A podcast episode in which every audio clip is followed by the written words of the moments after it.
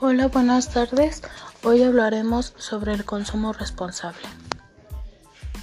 El consumo responsable parte de un repartimiento de nuestras necesidades para satisfacerlas, contribuyendo a una sociedad sostenible y justa.